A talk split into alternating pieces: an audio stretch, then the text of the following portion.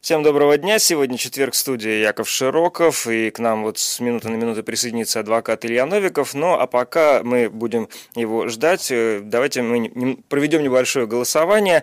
А, сегодня и вчера были новости о том, что министр культуры Ольга Любимова а, рассказала о репертуарной политике кинотеатров после открытия. Уже известно, что Минкультуры будет э, способствовать тому, чтобы в прокате появились в первую очередь легкие романтические комедии, а все драмы оставят на зиму, драматизировать будем, будем зимой. И поэтому давайте мы с вами решим для себя, что мы поддерживаем. Надо ли ограничивать политику фильмов в российских кинотеатрах, как это предлагает Ольга Любимова, или нет.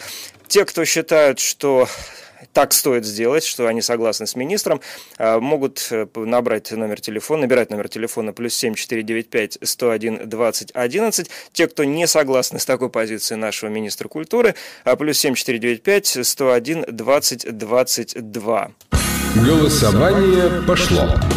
Я напоминаю еще раз, надо ли ограничивать политику в фильмах в российских кинотеатрах после их открытия, как это предлагает министр культуры Ольга Любимова. Да, надо, плюс 7495 101 20 11. Нет, не надо, плюс 7495 101 20 22. Мы пока голосуем, а с нами на прямой а, связи из Хабаровска наш специальный корреспондент Алексей Нарышкин. Алексей, здравствуй. Да, я же добрый день, добрый вечер. А, я так понимаю, что у вас сегодня э, акция в защиту, э, в поддержку губернатора арестованного, экс-губернатора Сергея Фургала, э, то ли уже закончилась, то ли еще продолжается. Вот я буквально 20 минут назад с площади Ленина ушел, в центр города, где акции обычно начинаются, откуда шествие идет по городу и куда шествие приходит. Акция продолжалась, но обычно это очень интересно. Здесь митингующие, э, разочарованные горожане, они довольно-таки сознательные, пунктуальные. Обычно около 10 вечера акции завершаются. Даже несмотря на то, что сейчас в Хабаровске пошел дождь, все равно оставались протестующие на улице, и у них вот есть такая обязательная программа. Они должны высказаться, выступить. Есть уже такой сложившийся пул э, людей, э, участников э, этого протеста, активистов, которые должны э, не просто эм, скандировать, других скандировать э, что-то э, по текущей повестке. Но есть те, кто берут мегафон и обязательно выступают с какими-то требованиями, причем некоторые участники даже э, готовят свои речи, готовят свой спич и пишут его в телефоне, и когда кричат в мегафон, они подгадывают, используют телефон как шпаргалку. Вот интересно, с приездом Михаила Дегтярева у вот этой э, сравнительно небольшой группы протестующих, которые каждый день выступают здесь э, в вечернее время, уже после того, как все возвращаются с работы, а с приездом Дегтярева добавились новые требования. Их э, примерно два. Вот, например, если еще несколько дней назад и в субботу на действительно массовой многотысячной акции говорили, конечно, исключительно про Сергея Фургала и требовали для него справедливого судебного разбирательства, требовали, чтобы его судили здесь в регионе судом присяжных, то сейчас, после назначения Михаила Дегтярева, добавились, вот именно у этой небольшой группы протестующих добавились требования выйти, э, требования, адресованные к Михаилу Дегтяреву, говорил губернатора, выйти и поговорить, пообщаться с людьми. Э, еще одно требование к Михаилу Дегтяреву проваливать домой, обратно в Москву. То есть э, люди э, разочарованы тем, что он не хочет общаться. Он несколько раз уже сказал, что он не выйдет, он не принимает, когда ему здесь э, диктуют какие-то условия, он к ним не выйдет. А, поэтому а, просят, обращаясь к нему, а, скандируя у него под окнами его офиса, скандируют, чтобы он проваливал домой. Чемодан, а, вокзал, Москва. А, я, чем, прошу прощения, чемодан, вокзал, Самара, потому что Михаил Дегтярев родом из Самары, ну и здесь э, тоже все, наверное, чаще вот у этой небольшой группы протестующих звучат требования уже какие-то адресованные Владимиру Путину. «Долой царя», э, Владимир Путин э, тоже там какие-то нелестные комментарии, без маты, без ругательств, но это вот, в общем, политические требования, адресованные к федеральному центру. Важно уточнить, массовые большие акции, которые здесь проходят по субботам, они обходятся без политических требований, адресованных непосредственно к Кремлю. А, адресованных Владимиру Путину. Здесь Владимира Путина на больших акциях, а, куда действительно стекаются люди со всего а, города, из других районов приезжают, здесь в меньшей степени говорили пока что о Владимире Путине, говорили о Фургале, требовали свободы Фургала. Но ситуация в этом смысле может измениться в ближайшую субботу, потому что, конечно, здесь уже э, готовится к протестной акции в субботу, она будет. И есть даже среди политиков и среди горожан обсуждение, в каком формате она пройдет. Будет ли она больше потому что Кремль раздразнил людей тем, что прислали сюда Дегтярева. А Дегтярев, ну, что, что оскорбил людей? Был расчет на то, наверное, Кремля, что в Хабаровск мы отправим представителей ЛДПР, и люди, people это схавает. Но people не хочет это хавать. А люди любили Фургала и э, жили с ним, и восторгались с ним, восторгаются до сих пор не потому, что это представитель ЛДПР, а потому что это Фургал, губернатор, избранный с определенным набором качеств. И, э, возможно, будет, конечно, больше э, гораздо людей, которые поддерживают требования освобождения Фургала и суда над ним честного, э, требования отставки Михаила Дегтярева и требования э, какие-то адресованы к Владимиру Путину. Леш, спасибо большое. Я напоминаю, что это наш специальный корреспондент Алексей Нарышкин. Он рассказывал, что в данный момент проходило в Хабаровске, как вышли люди. Мы продолжаем пристально освещать эту тему. Ну, а к нам в студии уже присоединяется адвокат Илья Новиков. Здравствуйте. Добрый день всем. И мы переходим, собственно, к вопросу нашему, к вопросам нашему специалисту. Кстати, вот слушатели спрашивают, а вы бы взялись за защиту Фургала?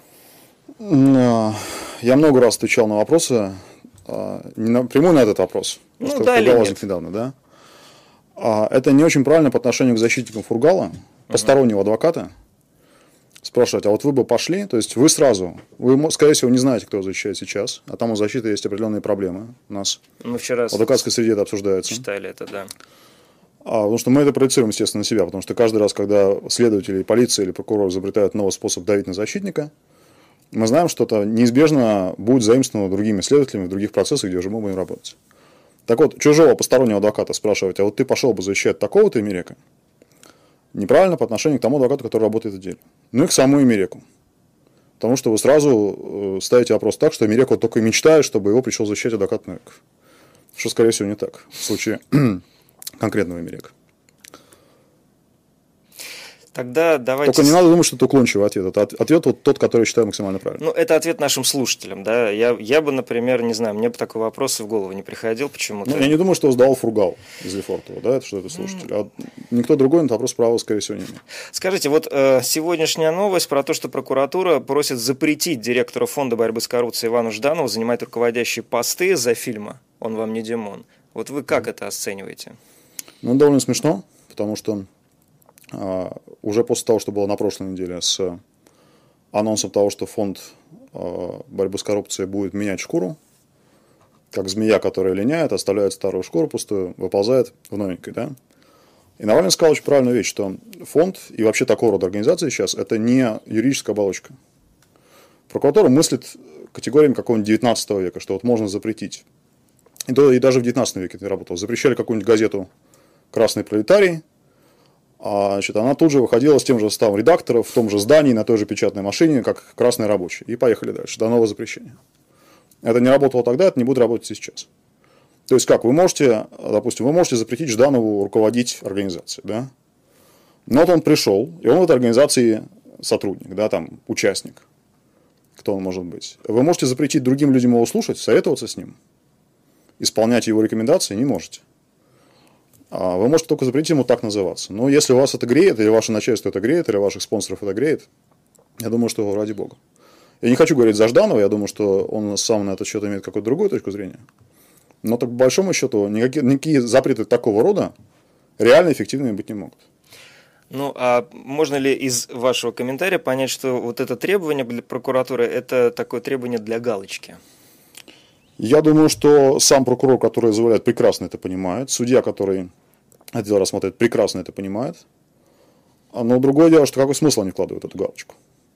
Если им кажется, что вот таким образом действуют таким, таким способом, да, они показывают начальству лояльность или то, что они движутся в заданном русле, или правильно, как это раньше говорилось, правильно оценивают политическую обстановку. Угу. А может быть, с их точки зрения это не бессмысленно. А, с точки зрения общества, которое все это оплачивает. Потому что не бывает бесплатных судей, бесплатных прокуроров. У них у всех хорошая зарплата, и платим мы ее мы. Вот а те... хорошая или? Ну, в Москве неплохая. Mm. Опять же, а, что с чем сравнивать? Может быть, один и тот же, одной и той же квалификации юрист, который выбирает, куда ему идти в Москве, в частный сектор или в прокуратуру, предполагает, что он будет работать только за зарплату. Не имея в виду, что у прокуроров могут быть какие-то экстраординарные доходы.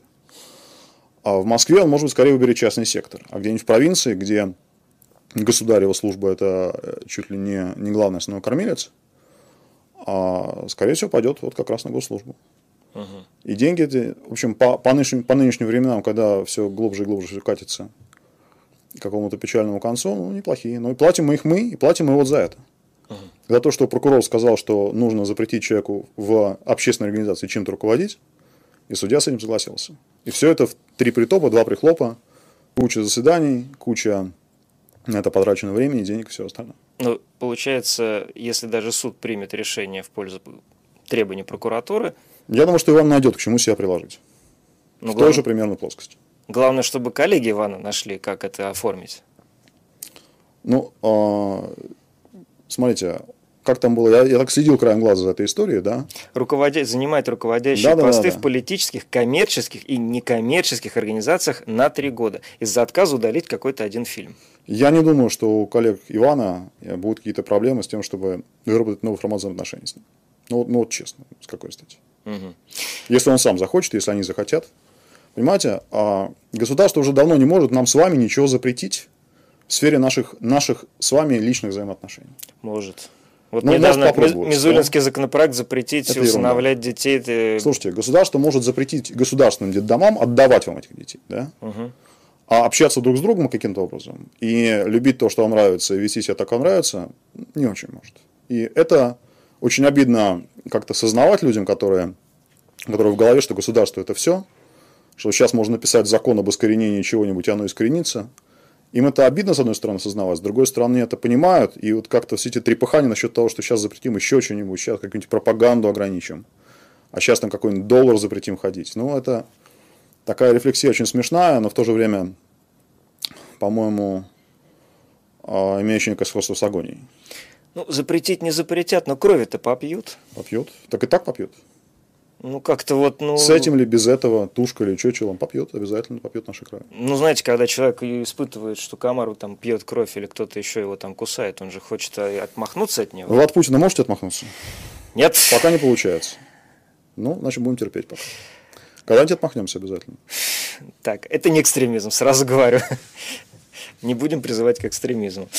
А, а вот, кстати, э, сегодня ФСБ сообщила о задержании более 20 подозреваемых в участии в исламском движении Узбекистана в Москве, Новосибирске и Красноярском крае. Я уж не знаю, запрещено оно, не запрещено Верховным судом. Вот как вот эту новость воспринимаете? Ну, это новость из такого очень, очень давнего жанра. Да? ФСБ очень успешно борется с э, терроризмом, в, во-первых, в прошедшем времени, а во-вторых, со слагательным наклонением. А, то есть нам говорят, что вот мы, там, с одной стороны, они сейчас возбудят, это ФНСП, там в прошедшем времени, скорее, Следственный комитет этим любит заниматься, когда возбуждает какое-нибудь дело по давно прошедшему времени и что-нибудь расследует. А ФСБ любит отчитываться, что вот, смотрите, мы предотвратили какой-то жуткий теракт, или там большое количество терактов. Но подробности я вам не скажу, потому что они секретные все. Но вот вам для примера какое-то количество людей, которых э, там обнаружили дома Коран, страшно подумать, да, или какую-нибудь там брошюру, которая то ли их, то ли не их, но это брошюра, так или иначе, да, это не, не, не шашка динамики. Ну, иногда нам еще флаги показывают, какие-то там флаги, пакеты, да. говорят, что это взрывчатка. А в совсем некрасивых вариациях мы потом выясняем, что эти люди были задержаны до, там, до того, как их нам показали какое-то количество дней, что с ними по-разному степени жестко обращались, кого-то пытали, на кого-то давили, после чего нам показывают кадры, где их как бы задерживают на улице. То есть человека вывозят из камеры, где он был. Причем это не камера, не камера изолятора, потому что в изоляторе нужно регистрировать, там все это оставляет следы. Это какая-то непонятная тюрьма. Это может быть какое-то помещение с, с непонятным статусом, там воинская часть номерная какая-нибудь, да, угу. входящая в систему ФСБ. Мы знаем, что он там был несколько дней, потом оттуда вывезли, а, положили на траву, подвели оператора с камеры, сказали, вот мы задержали его 5 минут назад. И понимаете, я не говорю, что эти конкретные люди не планировали вот того, что им приписывают, да. Но проблема в том, что по словам ФСБ, вот по таким комментариям, новостям, релизам, даже видеозаписям, понять, так это или не так, хотя бы в первом приближении.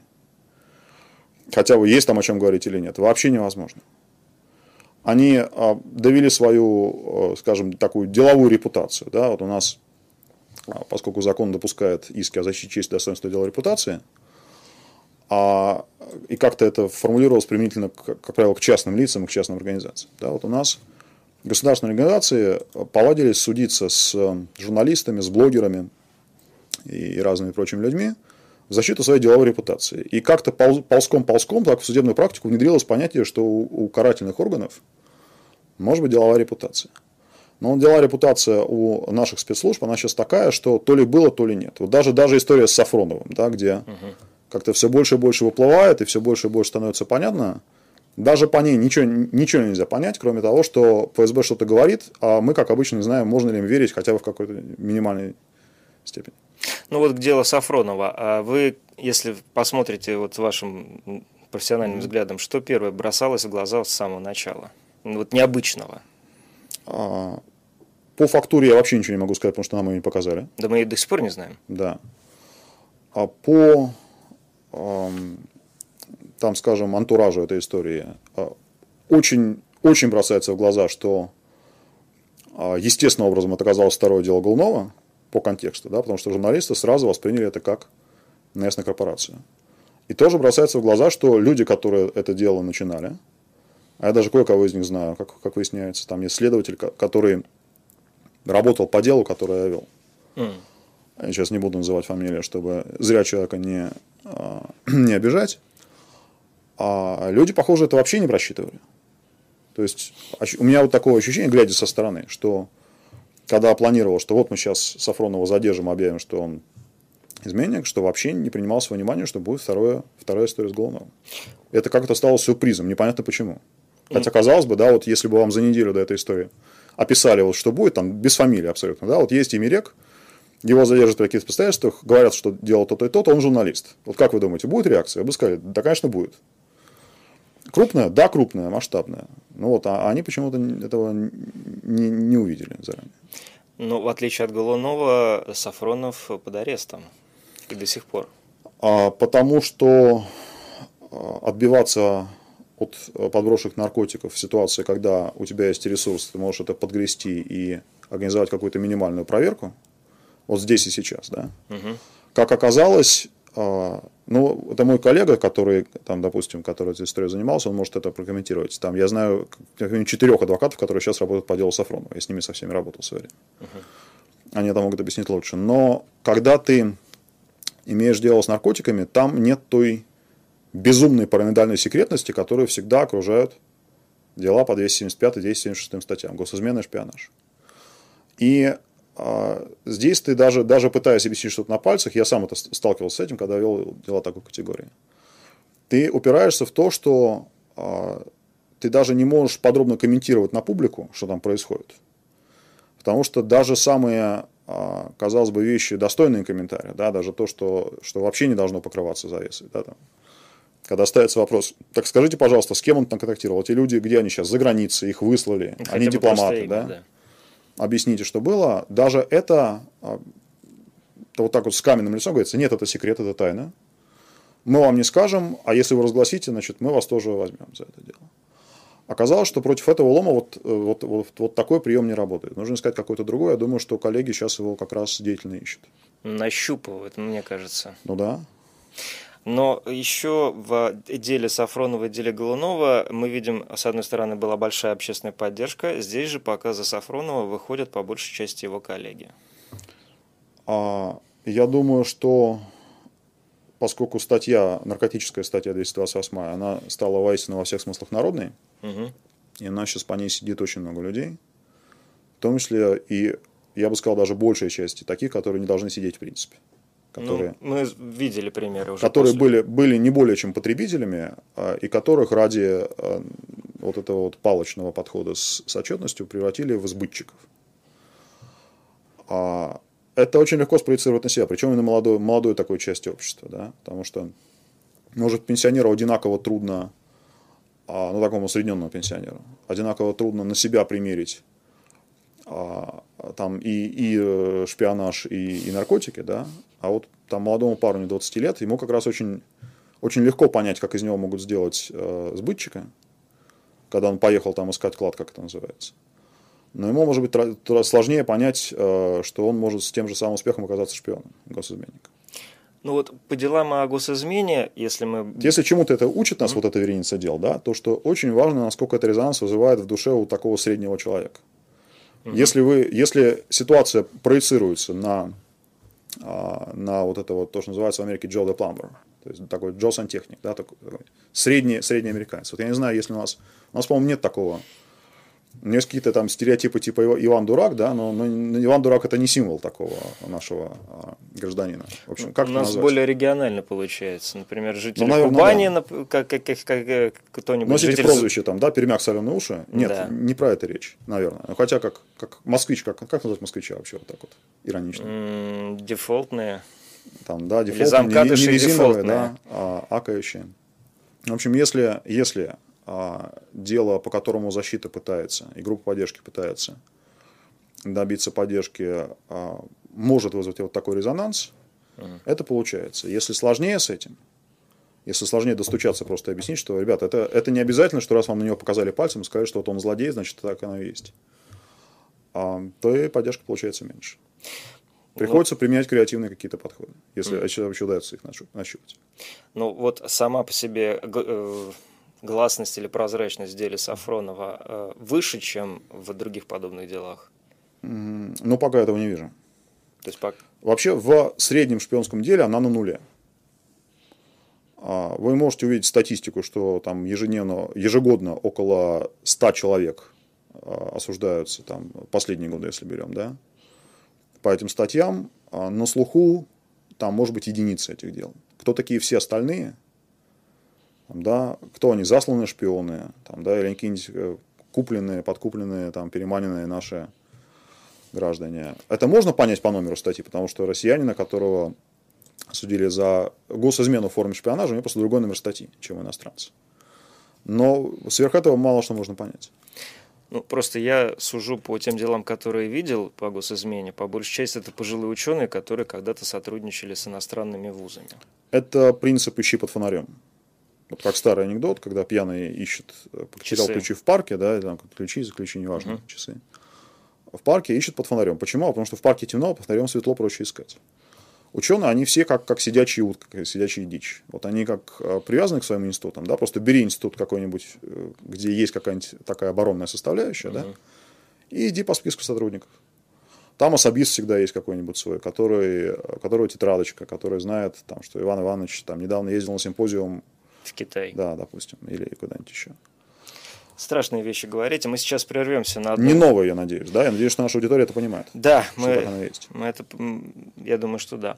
Мы сейчас прервемся на буквально несколько минут для новостей рекламы. Я просто еще закончу. Мы начали еще с голосования по поводу э, романтических, неромантических фильмов в кинотеатрах, о чем говорила министр. Я просто скажу, что э, подавляющее большинство наших слушателей, 96%, не согласны с позицией министра культуры Ольги Любимовой, который говорит, что мы сначала выпустим романтические комедии, а потом уже драмы. Только 4% согласны и хотят, чтобы именно такая политика после возобновления работы кинотеатров у нас была. Я напоминаю, что с нами адвокат Илья Новиков. Мы вернемся в эфир через несколько минут. Уходим мы. Персонально ваш. Дурацкий вопрос. А почему вообще министр культуры решает для нас, какие фильмы они когда выпустят? Какие сначала, какие потом? А репертуар... Ну, а у них Нет, же... процедуру я знаю, да, они выдают прокатное удостоверение, но... Ну, ей кажется, что... Это, это вообще правильно, что такая ситуация есть? А вот, кстати, для вас это цензура или не цензура? Цензура? А, цензура, причем очень дурацкая. Да, она не, в ней не видно, а, что такое цензура кино в, в эпоху интернета. Да? А, это ну, тоже какая-то гомеопатия для начальства, чтобы начальству можно, было, можно было сказать, что вот смотрите, мы здесь бдим. А, они даже не смогли толком запретить смерть Сталина, которая им очень не нравилась тогда по идейным соображениям, потому что все, кто хотел, посмотрели в интернете. Ну, кролик это Джоджо не выпустили уже из опасений, то есть не сама компания-прокатчик не стала его заявлять, а из, опасений, ну, что... Все мои друзья, кто хотел, посмотрели кролика Джоджо. Я два, два или три раза и показал... А я, кстати, не добрался. Стоит? Очень хороший фильм, Знаешь, аж до слез в финале вот просто до слез, когда смотришь. Особенно, когда, конечно, есть некоторые моменты, спойлерить не буду. А, Илья, не могу не спросить, потому что слушатели прям бомбят в чате и хотят узнать ваши комментарии по поводу скандала с Михаилом Скипским. Знал, что будут просить, я не даю комментариев по этой ситуации. Так, все поняли? Вот я спросил, как вы требуете. Вот вам ответ. И давайте еще один вопрос, э, уже по-другому. Вот эта история с трансформаторной будкой как офисом партии племянника Владимира Путина. Сегодня собеседник написал, что по этому ну, адресу... Ну, символично, да. Да, а это не это, за это ата вообще как бы не полагается, если вот брать закон? Зачем брать закон? Я раз за разом оказываюсь в идиотской ситуации. Меня спрашивают, Илья, а что же с законом? Ну, товарищи, а, а что у нас с законом во всех остальных местах? Грустно все. Да, нет, это не значит, что надо как-то э, опустить руки, да, и уже э, там завернуться в простыню и ползти на кладбище. Это значит, что надо э, понимать, что э, конструктивным отношением в данном случае является циничное отношение. Заламывать руки в пафосе и говорить, что вот как же так, вы, вы нарушаете закон, как же вам не стыдно? А вот мы сейчас пожалуемся, а ведь, ведь суд же может принять против вас решение. А вот как же, это все, это, это не конструктивно, потому что это ни к чему не ведет. А если вы понимаете, а, как эти шестеренки вертятся, да, там, как работают суды, там, какие сроки. Ну, только если со стороны какие, наблюдал. Да.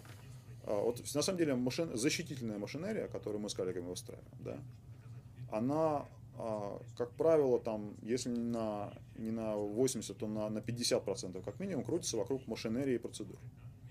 uh Потому что, а, ну вот у нас, мы работаем в тех условиях, которые у нас есть. У нас нет другого суда, у нас нет других прокуроров.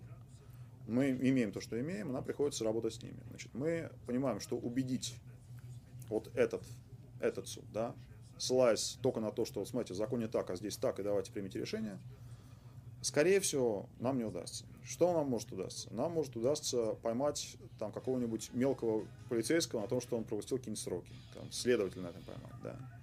На самом минута. И, и за счет этого а, создать ситуацию, когда более, более высокому человеку, который принимает решение, судье в том числе, да, или там следующей инстанции, и может оказаться а, более трудоемко, хлопотно и в конечном счете неинтересно закрывать глаза вот на это нарушение, которое мы вытаскиваем и делаем принципиально, нежели а, там просто одной фразой написать, что, ну, знаете, вот вы, я считаю, что вы не правы, поэтому вы не правы. Поэтому все упирается в шестеренки и процедуры. Э, трансформаторная будка племянника Путина, я не думаю, что станет такой шестеренкой. Ну, ну Но как штрих, штрих эпохи, да, это, конечно, очень, очень э, символично и смешно, я согласен просят прокомментировать про Порошенко, но я думаю, что про Порошенко мы уже в эфире поговорим чуть попозже. Мы все-таки сейчас еще по, по нашим...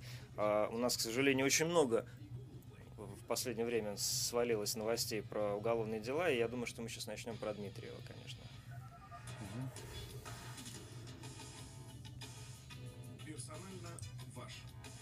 Яков Широков в студии. С нами сегодня адвокат Илья Новиков и вчерашний приговор историку Юрию Дмитриеву. Три с половиной года, лишь одна статья из четырех, по одной статье из четырех признан виновным.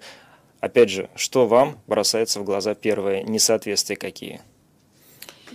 Еще раз. А, говорить про несоответствие приговора постороннему адвокату, который это дело не вел, не очень хорошо. Как юрист. Почему? Потому что я начинаю комментировать какие-то вещи на пальцах, и я, может быть, и хочу высказаться в пользу, да, но это делаю так неловко, что в конечном счете я такой э, необдуманной защитой на общественных началах могу подорвать позицию, которая прорабатывалась с коллегами по этому делу очень давно. Давайте, Но... говорить, давайте говорить о контексте. Вот о контексте можно говорить всегда, потому что он виден невооруженным глазом.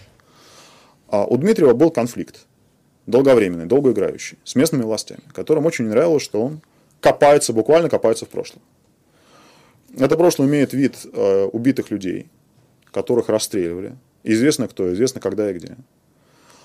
А, и все попытки там последующие сказать, что нет, это там какие-то останки, военные захоронения Советско-финской войны, они несерьезны, они не играют в данном случае.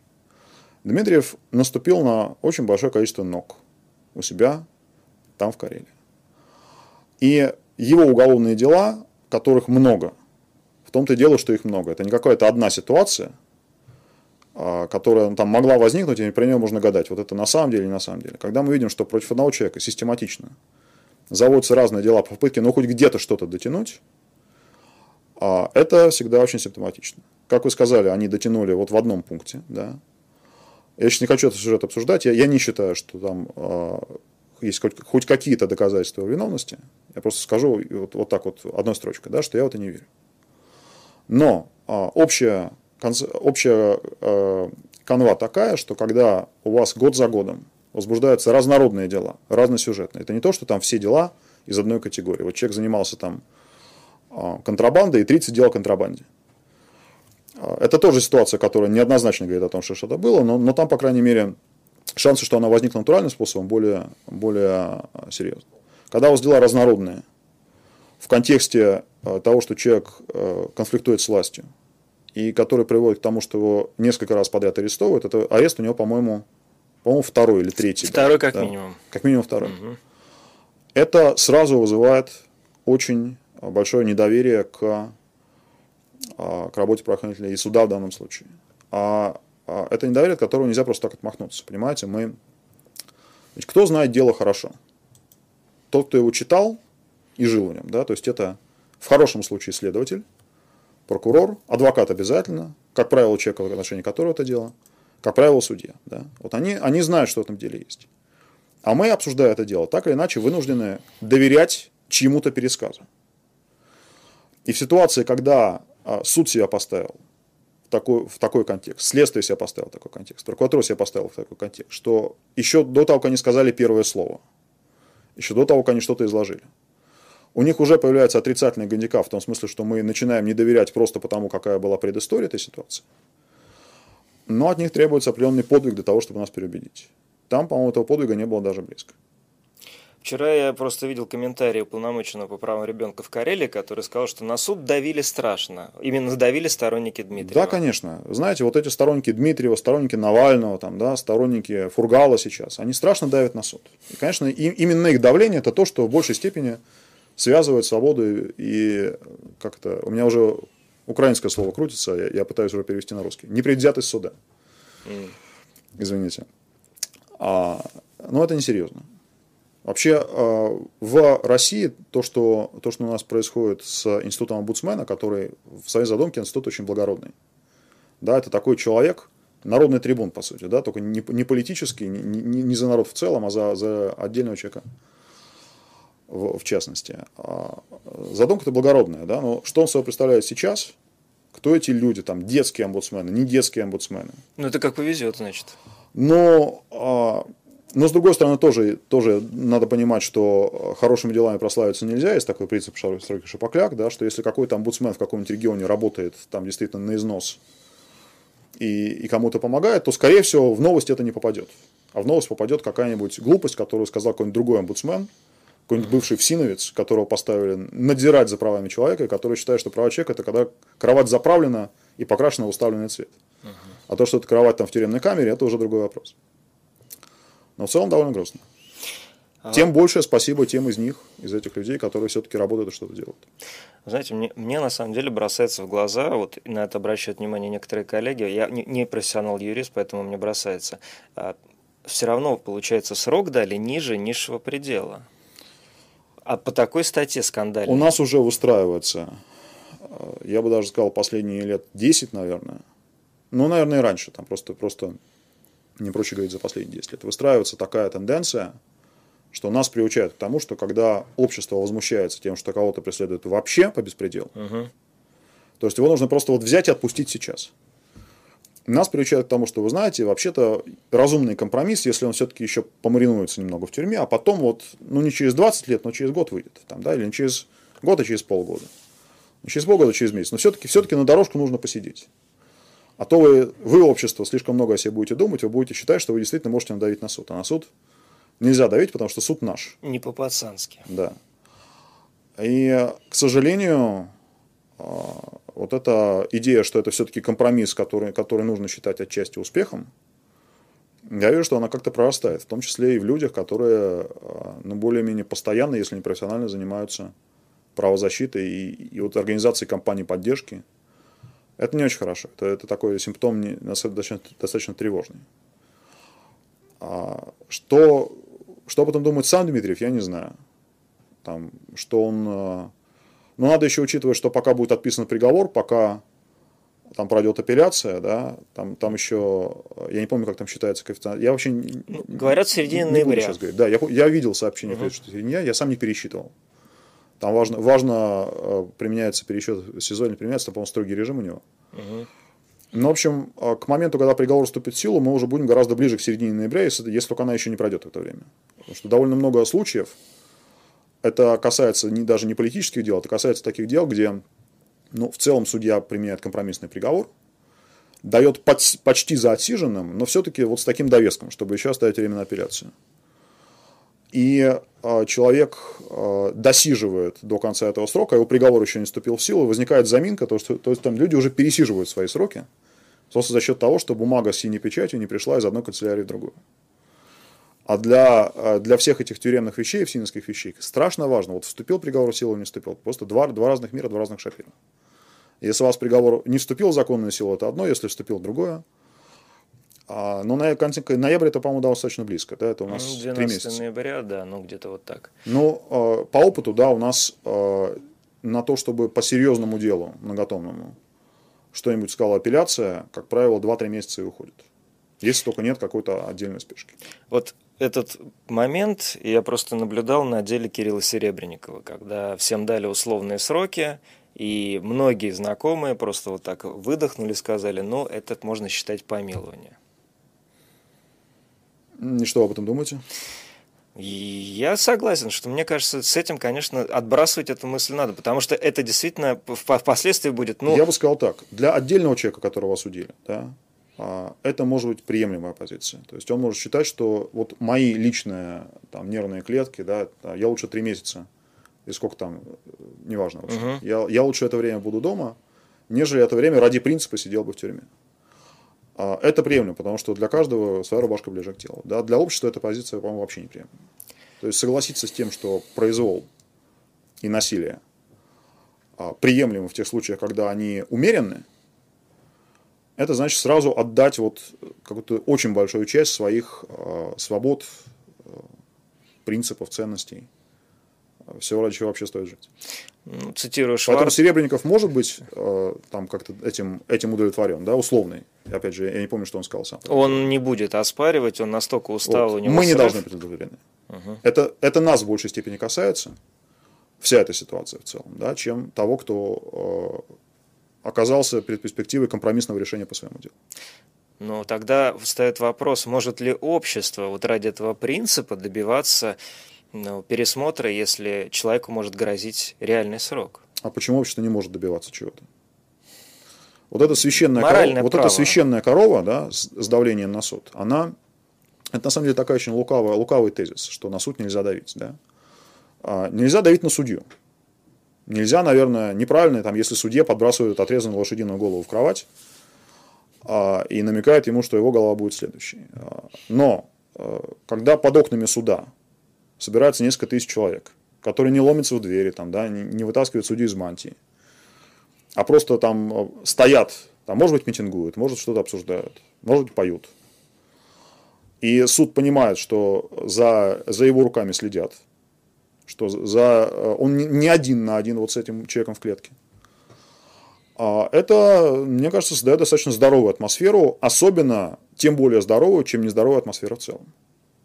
Чем в большей степени судьи приучены к мысли, что общества нет, а есть только государство, тем а, в большей степени мы возвращаемся к норме, когда общество все-таки вспоминает, что оно есть. Ну, это, да, это просто нам всем, получается, надо учиться отбрасывать от себя. Нам вот надо не мысль. забывать. Нам надо не забывать, что происходит. Нам надо помнить, что было с Аюбом Титиевым, потому что это дело брат-близнец с пересчетом на, на специфику, чем отличается Чечня от Карелии. Да. Тоже глава мемориала, угу. тоже вел себя неправильно с точки зрения местного начальства, тоже получил уголовное дело. При, при тоже крайне, крайне скандальных э, обстоятельствах того, как это дело образовалось. Надо такие вещи не забывать.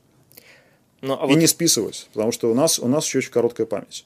У нас прошло, прошел месяц там, из какой-нибудь скандальной истории – а мы уже забыли в основном, что она когда-то когда вообще имела место. Угу.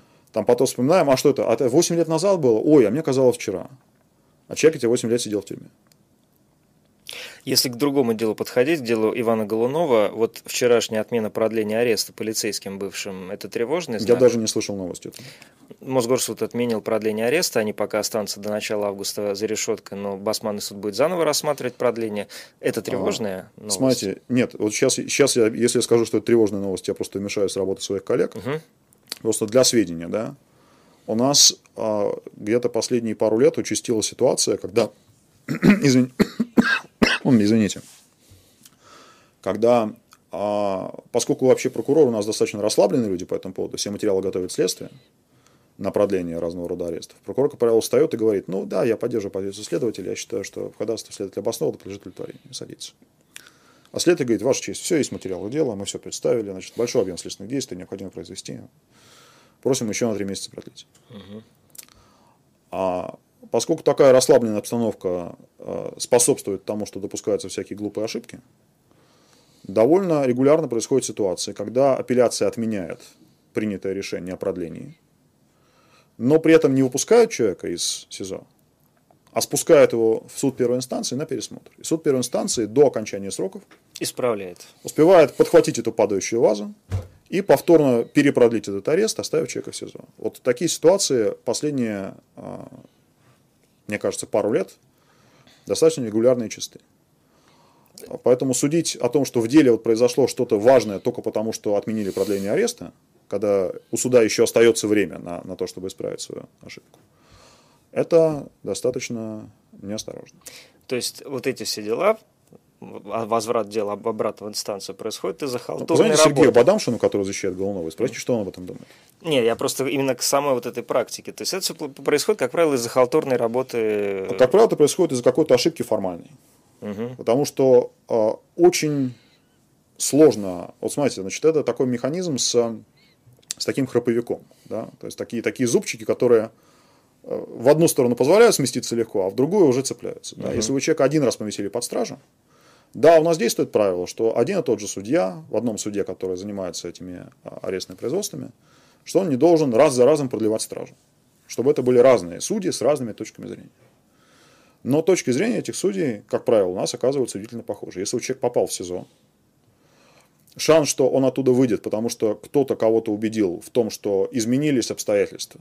И что нам стандартно отвечают, когда мы говорим, ну смотрите, вот он сидел в СИЗО три месяца, да, что вы еще хотите? Да? Почему вы не могли собрать доказательства? Каких, каких еще свидетелей вы хотите найти, на которых, как по-вашему, человек может надавить, если он окажется на свободе? Нам говорят, ну ведь обстоятельства, установленные э, при избрании пресечения, не отпали и не изменились. А что это были за обстоятельства? Это были обстоятельства, когда следователь написал на бумаге, что Имирек, то есть такой-то там обвиняемый, подозреваемый, а, в случае, если он останется на свободе, будет скрываться.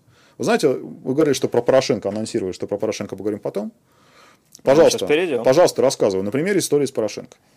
Насколько легковесно отдельные прокуроры в отдельных прокуратурах относятся к своему слову и к, к высказанной точке зрения. Да? Дело Порошенко. 10 июня ему а, пытаются вручить подозрение. Угу. А, значит, 15 июня рождается документ ходатайство о заключении под стражу. Угу. Это котором, вот по... Э... Это вот это дело, да, назначение зам заместителя начальника службы внешней разведки. Да, я рассказываю про, про дело, по которому вот я работал весь, весь июнь и весь июль в Киеве.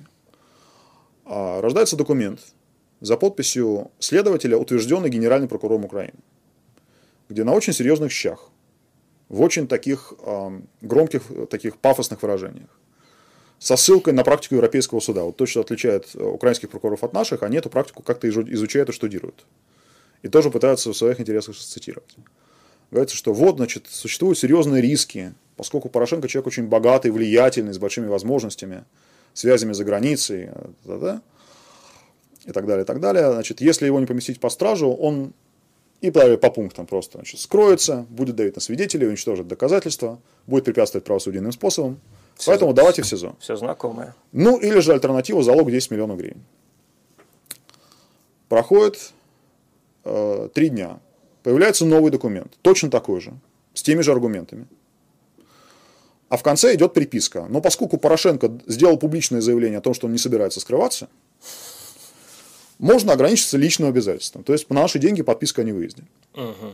Вы понимаете, да, это, это два разных конца шкалы. СИЗО как самое жесткое мера пресечения, подписка о надлежащем поведении как самое мягкое. А что изменилось? Ничего не изменилось. Абсолютно. А на третий заход, у нас было три заседания, и на третьем заседании они вообще отозвали это ходатайство в связи с тем, что э, следствие по этому делу они завершили на три месяца раньше, чем планировали. При том, что э, накануне еще у нас заседание суда ушло в ночь, и те же самые следователи, те же самые прокуроры убеждали судью, что им крайне необходимо еще три месяца до, до октября 2020 года, потому что по этому делу значит, необходимо собрать доказательства, опросить большое количество свидетелей. И э, судья в пол первого ночи огласил решение, что да, давайте, значит, мы вам даем три месяца, а в два часа дня прокурор сказали, а все, мы уже справились. То есть они три месяца ужали до э, четырех рабочих часов. Да, там в 9 начинается рабочий день, даже если бы они ночью работали, неважно. И вы, не знаете, почему такая перемена? А мы знаем почему, потому что там, видимо, наступила паника, потому что один из следователей, который до этого год работал по этим делам, а, вышел в паблик и сказал, ребята, вообще-то нас здесь давят. Нам дают задание, что давайте, давайте что-нибудь против Порошенко быстренько накопайте. А, ну, в общем, это стало очень скандальной историей там в Киеве. И прокуроры посчитали, что если сейчас, а, значит, поскольку мы уже сказали, давайте этого человека вызовем, давайте генпрокурора вызовем заседание и послушаем, что вообще нам это прокомментирует. Единственный способ прервать заседание вот прямо сейчас, чтобы исключить возможность такого обсуждения, было отказаться от ходатайства. Они логически от него отказались. Угу. Но мораль этой истории в чем? В том, что в идеале прокурор должен а, очень трепетно относиться к своему слову и к своей точке зрения. Не в том смысле, что он раз высказанное должен стоять независимо от того, там, хоть бы рухнули небеса. А в том смысле, что он должен уважать свое слово. Он должен понимать, он, ему должно быть стыдно выглядеть глупо, ему должно быть стыдно выглядеть непоследовательно. Он должен э, бояться там, да, или стыдиться, стесняться выглядеть человеком, который игнорирует очевидные вещи, который не отвечает на прямо заданные вопросы, когда это имеет прямое отношение к делу, который делает вид, что, э, что он выше каких-то э, там, соображений вроде того, что у вас вы цитируете свидетелей, которые этого не говорили. А он говорит, а я считаю, что все правильно. Вот он не должен говорить, а я считаю, что все правильно, когда все вокруг понимают, что что-то неправильно или он очень плохой прокурор. Вот у нас такого, такого а, ценза, я бы сказал, в первую очередь морального, морально-интеллектуального, я в наших прокурорах не вижу. А в ситуации, когда у судьи две точки зрения, одна обвиняемый с его адвокатом, который что-то доказывает, а другая непробиваемая, такой цельнокаменный прокурор, который говорит, а все нормально. А аргументы, а, а я не считаю, что на эти аргументы нужно отвечать. Судья, конечно, а, ну, по принципу, что пишется короче, казнить или помиловать, как, как в сказке про 12 месяцев. Да? Казнить пишется короче. Судья просто согласится с прокурором, скажет, что позиция прокурора ему понятна и а, заслуживает а, того, чтобы с ней согласиться. А позиция адвокатов не заслуживает того, чтобы с ней согласиться. А, просто я еще раз хочу призвать, у нас осталось там, по-моему, считанные, Угу. Считанные еще- секунды, да? Нет, почему? У нас еще 3-4 минуты точно Ну, есть. э, суд это школа жизни, как писали наши классики, да. А, Даже если у вас там не процесс Голунова, и не процесс, э, не знаю кого, и не процесс Дмитриева, да, а если уж вы нас сейчас сидите и слушаете где-нибудь там в машине или, или радиоприемника, если вам позволяет ваш досуг и здоровье, ну, сходите в суд. Посмотрите, как оно бывает по обычному делу. А, Там сперва удивятся, что вы пришли. Вас спросят, а вы кто такой? Вы родственник такого-то, да? А что вы здесь делаете? Если вы проявите хотя бы минимальную твердость и скажете, что вы публика, ну сейчас по коронавирусному времени это не всегда работает, но в обычное время работает. Если скажете, что вы просто публика, скорее всего, а, судья смирится с тем, что вы такой любопытный, и вам дадут посидеть на скамейке. Посидите на скамейке, послушайте, как это происходит.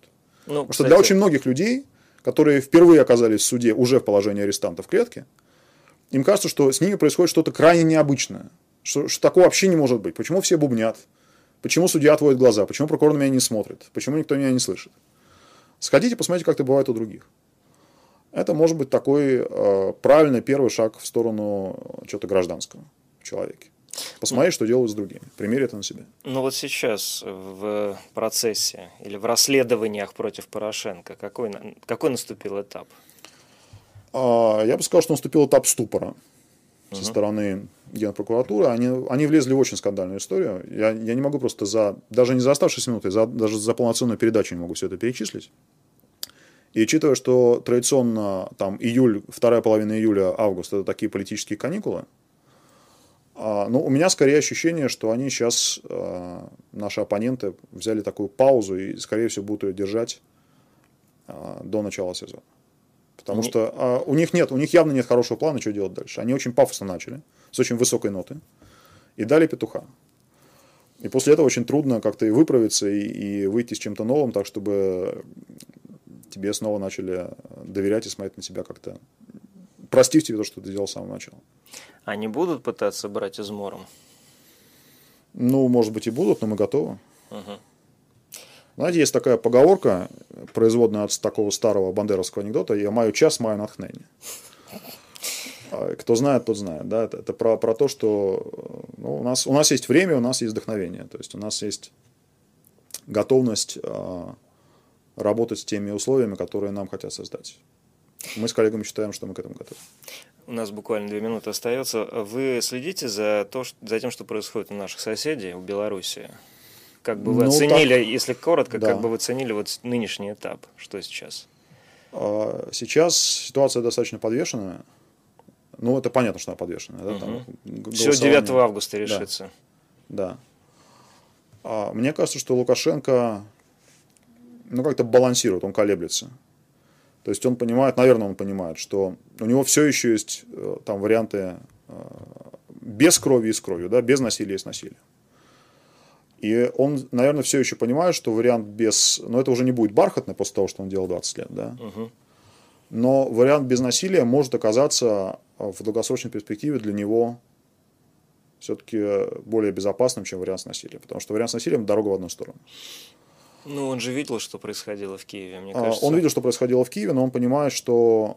Ну, надеюсь, что понимает, по крайней мере, да, что э, у него в 500 километрах Путин, или там даже, если считать от границы, то в 300.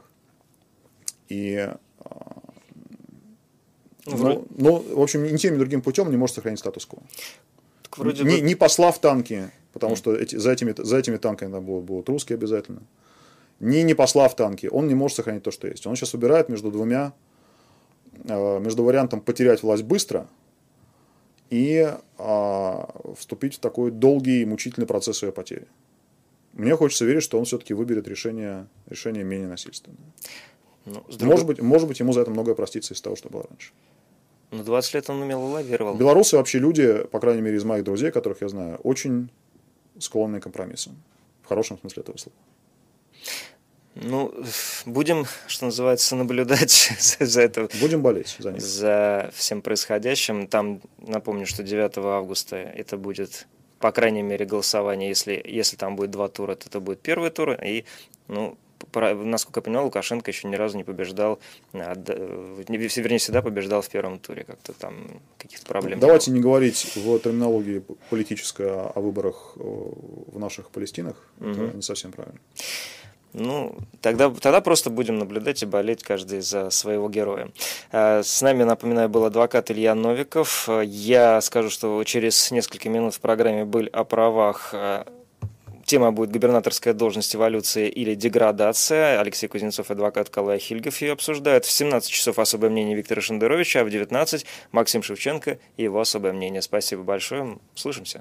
Спасибо.